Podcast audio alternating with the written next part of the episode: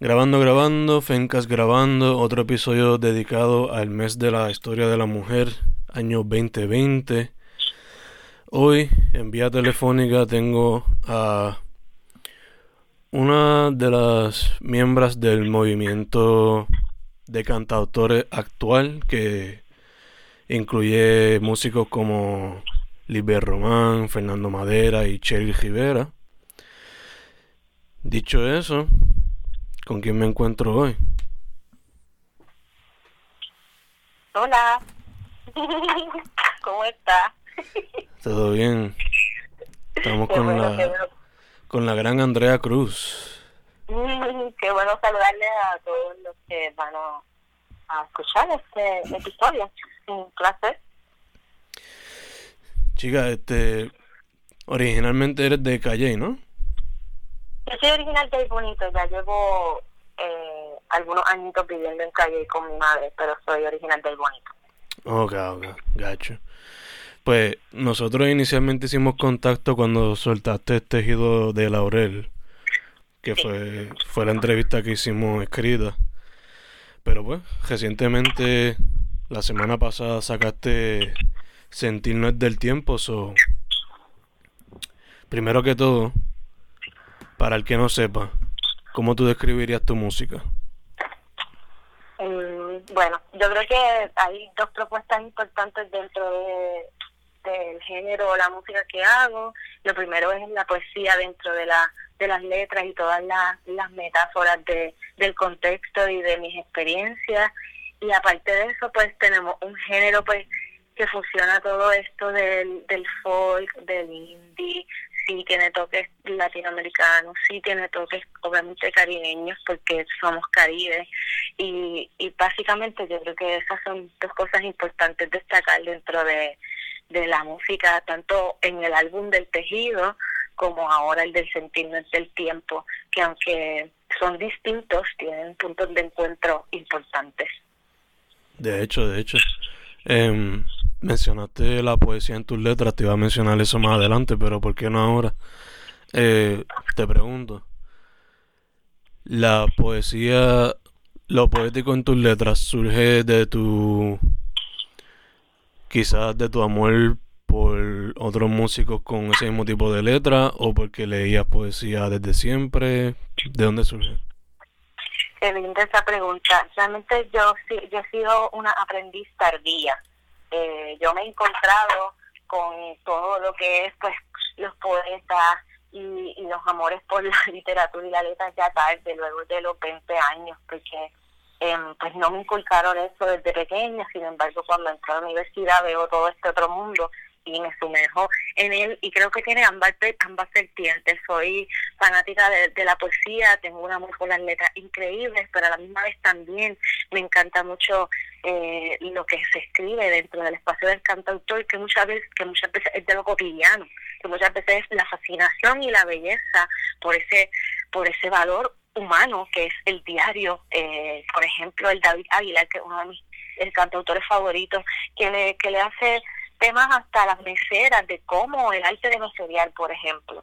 Eh, tengo que hablar de Drexler también a la hora de letras, que, que, habla de, por ejemplo, la telefonía. O sea, estamos hablando de la conexión entre cómo se comunican las personas. Todo ese tipo de cosas a mí me inspiran mucho eh, a darle como pues, un toque a, a, los temas desde lo poético. Entiendo, entiendo. Este, mencionaste ahí a Drexler y a David Aguilar, algunos otros poetas o músicos que te hayan inspirado, particularmente mujeres? Claro, bueno, pues hay una, la maestra Violeta Parra es increíble por su experiencia de, de vida, por el hecho de haber sido eh, siempre desvalorizada por su estética, para mí eso es increíble y como ella ese dolor lo vio y lo reflejó en su, en su música. Y hay muchas otras, este obviamente Mercedes Sosa ya es más intérprete, Susana Vaca también, pero Gabriela Mistral, por ejemplo, Alfonsino Stormy, em, son poetas que, que yo sigo y que trato de todo el tiempo estar eh, Francisco Matos Paoli, Pablo Neruda, leyendo sobre, sobre ellos una y otra vez. Muchas veces me quedo releyendo lo mismo, pero es que siempre lo encuentro un poquito más.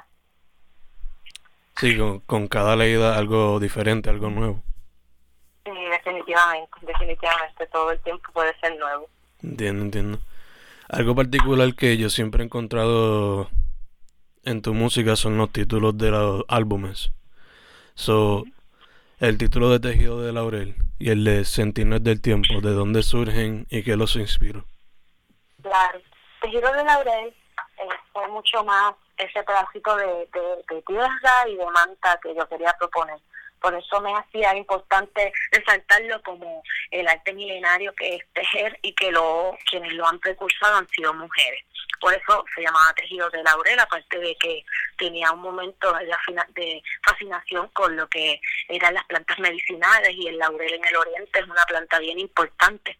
Y por eso tejido de laurel. Sentirnos el tiempo, eh, ya me voy un poquito más a esa metáfora súper abstracta de hacerle, no solamente es proponerlo, sino es una pregunta cuando nos venimos a ver, porque cuando tú lo escuchas y dices sentirnos del tiempo, dices como que, de verdad sentirnos del tiempo es como que sí, las emociones, las sensaciones, lo que pasa, evoluciona, está todo el tiempo en un constante cambio, por eso pues la carátula se propone desde algo no lineal también, el tiempo no es lineal, el sentir no es lineal y es cómo vamos entonces entendiéndonos como seres, cómo vamos entonces eh, encontrando respuestas o a veces simplemente marchando por la vida tratando de, de, comprender un poquito y por eso pues pasa ya a, a este tipo de aire y de bueno. Sí, sí, que es algo más como una de las canciones propone, quizás más trascendental. Sí, yo creo que yo creo que sí. Eh, el, el disco más bien resume un poco, eh, el título del disco resume un poco lo que va a estar pasando dentro de cada canción. Por eso a veces siento que de primera, sentirnos del tiempo, leerlo así, escucharlo así, es muy metafórico, es muy abstracto, hasta que empieza a irte tema por tema y vas entendiendo, ah, que esto, aquí estoy hablando del verano del 19, ah, es que aquí esto, aquí está la mamá arrullando eh, desde una nana, ah, es que aquí está el caminero entonces bajo el gobernador español, ah, ok, entonces que aquí está Puente a la Vida, que estamos hablando de un poco de lo digital y del amor en lo digital, y vamos por esa línea. Exacto, exacto. De hecho, este algo particular que yo he visto en tus proyectos es que siempre, de alguna manera u otra, la naturaleza se involucra. So, cuéntame el rol de la naturaleza y cómo te ha ayudado a crecer como artista y persona. Definitivamente es algo que, por ejemplo, como la persona que, se, que está en la ciudad se siente en casa y es natural ese tipo de ambiente, el ruido, para mí es muy natural y muy familiar el silencio del, del silencio y, y, el ruido mismo de la naturaleza. Eh, yo vivo en el campo, crecí en el campo, cuando me pasan crisis, momentos de catarsis, corro a más campo aún. Entonces ya para mí es como algo muy, muy, muy normal, muy familiar. De hecho, si paso dos o tres días en la ciudad, yo noto como mi cuerpo cambia, como mi, mi estrés sube, eh, necesito mucho tiempo de, soledad, necesito mucho tiempo em, de, silencio y yo creo que la naturaleza propone esas dos cosas a la perfección, aparte de que es muy compleja, es muy, muy, muy, muy compleja el cómo, cómo se va desarrollando y por eso yo creo que me quedo bien familiarizada con, con ello, aparte de que obviamente como hablaba, es muy bonito, entonces pues ya para mí es súper natural estar cerca de, del verde y de todo eso. Ok, ok, entiendo, entiendo. Eh, noté que uno de los temas, quizás no principales, pero recurrentes en el álbum fue lo que es la memoria, eh, reflexionar de ellas y también lo que el dolor y recuperarse de eso. Eh, ¿Me puede hablar de esos tres temáticas en el proyecto? Claro, eh, bueno, definitivamente comenzamos con em, la nana al aire, que yo creo que, que mencionarla. La nana al aire es esta nana, sabemos que las nanas para comenzar eh, se hicieron a través del dolor de mamá. Mamá tratando de anestesiar y arrullar prácticamente a bebé para que no se diera cuenta del sufrimiento que ella misma tenía. Y esta nana lo que propone es hacerlo, de hablándolo del dolor, hablándole a Puerto Rico desde más al subconsciente, de cuánto tiempo hemos estado en este mismo, en este mismo vaivén, cómo ha sido nuestra lucha para que se quede en este, este subconsciente y atacar la memoria. Así que la nada, yo la destaco mucho ahí. otro tema que destaco, pues obviamente es Charles Sal, que Charles Sal yo lo escribí días después del huracán María entonces por eso habla de flotando un paño de azucena eh, bajo la insignia de tu nombre y un suspiro, como es el momento del reposo, es el momento de que no tenemos las respuestas, es el momento de mirar qué vamos a hacer entonces con nuestros pies, cómo los vamos a utilizar, cómo nos vamos a mover. Y por ahí fue. Y entonces un tercer tema que destaco así dentro de la memoria y el tiempo es caminero que Caminero pues es sobre los peones camineros bajo el gobernador español acá en Puerto Rico y cómo la construcción de sus casas de piedra eran la paga, cómo eh, pasaban todo su año completo vigilando las carreteras y las vías para construir caminos, eh, para dejar que otros pasen y para dejar que otros este, cruzaran. Y ahí me fui un poco en, en, en esta en esta cuestión de quiénes vamos a ser nosotros para otras y para otros, qué camino vamos a construir para otras y para otros, ¿me entiendes? Como sabemos que el, camino no, tuvo opción y fue esclavo, pero ahora mismo nosotras y nosotros muchos tenemos más opciones y tenemos que mirar qué vamos a construir para las próximas generaciones. Así que ahí van. De hecho, sí, como vamos a cambiar y evolucionar, ¿no? Definitivamente, definitivamente. Sí, eh, este, además de esos temas, siempre en algún momento, en algunos de tus proyectos, siempre toca el tema de identidad y el rol de la mujer hoy día. Eso te pregunto, ¿cómo se ven reflejados estos dos en el, nuevo proyecto? Yo creo que más, tal vez no más claro, porque siempre van a estar cambiando, pero creo que más firme en, en lo que soy y en la propuesta de, de seguir tocando esto de las emociones y de las sensaciones. Ahí yo creo que es que yo puedo ver muy claramente mi identidad como, como mujer, como puertorriqueña y como ser humano sobre qué yo quiero hablar y por qué. Y en un mundo donde sabemos que eso no es a veces tan importante, uno, dos, no es comercial y tres, eh, no conviene, no conviene, porque si no estamos despiertos ante lo que, ante lo que somos, eh, pues es mejor para el sistema, ¿me entiendes? Entre más dormido, entre más encerrado, tal, vale, porque eres productivo y ya, te saco el dinero y eso es lo que quiero de ti, explotar, te mueres. Eh, sin embargo, yo creo que proponer estas cosas me hace un poco más firme, más fuerte, eh, y mano, pues tengo que admitir que sí, ser mujer ha sido algo bien complejo y que y que yo creo que muestra esta sensibilidad y esta vulnerabilidad a flor de piel libremente. Y eso yo creo que, realmente da mucho poder de decir libremente, yo hablo de esto, canto de esto y, quiero que lo escuche y no y me hace más vulnerable, más sensible, me hace más abierta y me hace más libre, definitivamente. Exacto, eso te hace más... Eh, no solamente vulnerable, pero quizás abierta a hablar de la temática. Claro, sí, me, me no sé, no, no le tengo miedo a, a, verme así y a decir que sí he pasado, por ejemplo, por un calma dolor calma, pero que también he pasado por por otras por otros temas mismos, hay otros que no que son más ajenos, pero tener la capacidad de recopilarlo, pues ha sido lindo. Y, y sí, yo creo que es un espacio de creatividad y de libertad que, que he experimentado y eso le da mucha fuerza a seguir buscando mi identidad ya, ya, obligado, obligado. Este. Algo que también sobresale de tus dos proyectos es el, la portada de cada uno. So te pregunto, ¿quién te hizo el arte de Tejido de Laurel?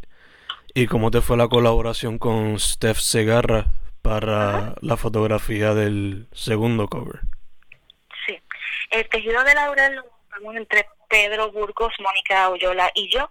La idea era tener este pues como un tipo de, de santas flores como uno de los temas tener la flor de la cresta de gallo que para mí tiene una símbolo importante simbología porque me la me la mostró un dominicano en la universidad y me, me habló mucho de cómo en, República Dominicana se ve esa flor por donde quiera y vi ahí un poco de esto de, de wow, de las flores, de hasta en ellas podemos mirar esa esa nostalgia de quiénes somos y ahí pues por eso quise utilizar la cresta de gallo para el tejido eh, y obviamente los hilos y toda esa cosa un poquito más eh, pues objetivo y real de lo que estaba hablando. Y ahora, con esto, como hablaba, la foto la tomó Stephanie Cetarra y tenemos una foto sobre la foto, entendiendo que, nuevamente, el proceso de sanación y el proceso de vivir no es lineal, eh, podemos tener un tipo de, físico de una manera, pero por dentro podemos estar de otra, por eso entonces se ve mi cara así como más realmente no está triste, está como buscando ese descanso, buscando hasta el rayo, por eso la luz es bien penetrante. Eh, y esa, ese collage lo hizo Eugenia Alejos, que es una diseñadora española, que yo me enamoré de su trabajo, le escribí y pudimos colaborar. Y nada, este eh, también el disco cuenta con una avecita por ahí escondida por todos lados que la diseñó Gina Príncipe, así que realmente fueron, fue una colaboración completa de mujeres. Ok, ok, nice, nice. So, eso hace una perfecta transición para lo que te iba a preguntar ahora. Eh, ahorita mencionaste autores y músicos que te han inspirado, pero ¿qué personas fuera de ese mundo te han inspirado como mujer? Uh, eso es muy buena. Sabes, yo veo mucho de aquí adentro y de afuera y me atrevo a decir que, por ejemplo, Ana María Lacén que es una gran puertorriqueña que todo el tiempo está ahí en la, en la batalla, no solamente por ser negra, por ser lesbiana, es que una mujer increíble. Así que Ana María Lacen me inspira mucho, Tania Rosario de Taller Salón me inspira mucho. Yo siempre estoy mirando bien a mi alrededor, lo más cercano, lo más viejo también, lo miro. Pero ahora mismo tengo esas dos personas bien presentes. He estado leyendo también mucho de lo que ellas están haciendo actualmente. Y si me voy para atrás, pues nada, realmente yo creo que hay muchísimas poetas y muchas artistas que han hecho cosas increíbles también. Eh, no sé, Julia de Burgos me parece increíble, Flora también, Flora fue una cantautora aquí bien importante que impulsó mucho para la canción de Nueva Protesta eh, y por ahí va. Y en cuestión a lo personal, ¿quiénes me diría entre amistades, familia? Qué lindo. Pues definitivamente mi, mi mamá me inspira demasiado todo el tiempo porque ha sido un gran soporte para mí. Mi mejor amiga Cristina Muñoz, que es artista, también Flora para el Corazón, que su proyecto es sobre flores en peligro de extinción, es grandiosa. Mónica Oyola, Ariadne Martínez, son personas que las tengo constantemente presentes. Eh, y sí, yo creo que Lucila también, una historiadora amiga que quiero mucho. Definitivamente todas ellas. nice, nice. Este, ahorita hablamos un poco de de que pues la música folk es principal en lo que tú estás haciendo y muchos otros ahora mismo están como que haciendo un boom otra vez. So, pero hubo algo particular que vi, que escuché, digo, en el nuevo proyecto, y es que hubo uso, no sé específicamente qué instrumento electrónico, pero al principio de una canción hubo como que como un synth, yo diría, no sé si eso es. So, en el futuro, ¿eso es algo que estás buscando explorar más o qué es la que hay? Yo creo que se dio, la producción y el arreglo la, la hizo Rafa Rivera y nosotros hemos tenido una afinidad mucho con la con lo cinematográfico.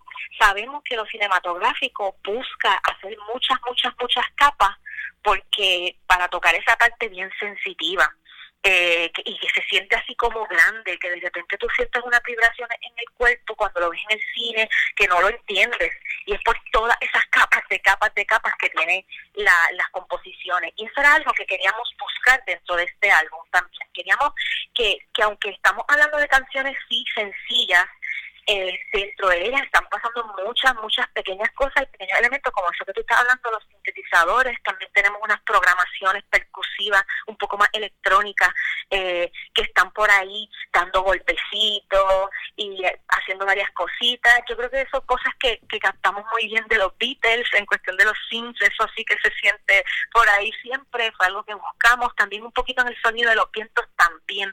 Eh, estuvimos bien pendientes a, a, estudiar un poco toda la trayectoria de los Beatles y, pues que, que, se logró un poco no emular el sonido, sino entenderlo. Sí, sí, entender también la... Quizás no, no necesariamente replicarlo, sino también como que capturar la esencia. Claro, definitivamente sí. De hecho, eh, eso rápido me hizo recordar tú colaboraste con los Walter no hace mucho, ¿también surge de ahí un poquito de eso?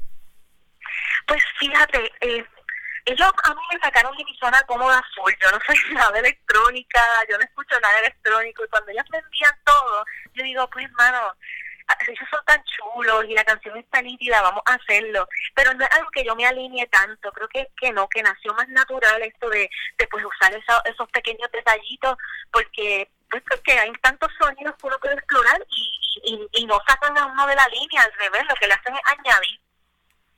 Perfecto, perfecto.